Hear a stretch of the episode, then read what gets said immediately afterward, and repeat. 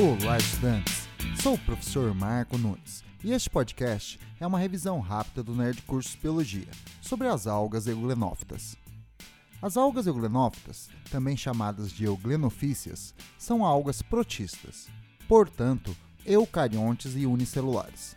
São flageladas, sem parede celular, de nutrição mixotrófica, pois podem alternar entre a nutrição autotrófica fotossintetizante em ambientes iluminados e a nutrição heterotrófica em ambientes escuros, ricos em matéria orgânica, para ser consumida como alimento.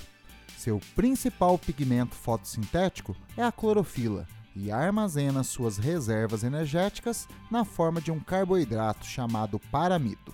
Os flagelos conferem capacidade locomotora, que ajuda a posicionar essas algas nas camadas mais iluminadas do ambiente, para realizar a fotossíntese e para capturar o alimento. A ausência de parede celular permite o englobamento do alimento por fagocitose. Como são um grupo de algas típicas de água doce, vivem em um ambiente hipotônico e a ausência de parede celular traz um problema. Elas tendem a ganhar água por osmose. Para não correrem o risco de estourar, utilizam um vacúolo pulsátil para eliminar o excesso de água ganho por osmose.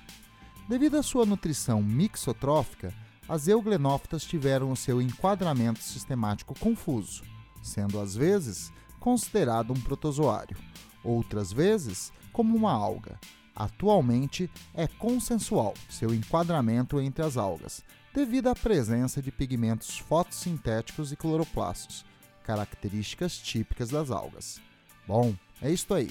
Continue firme nas revisões do Nerd Cursos Biologia e bom estudo!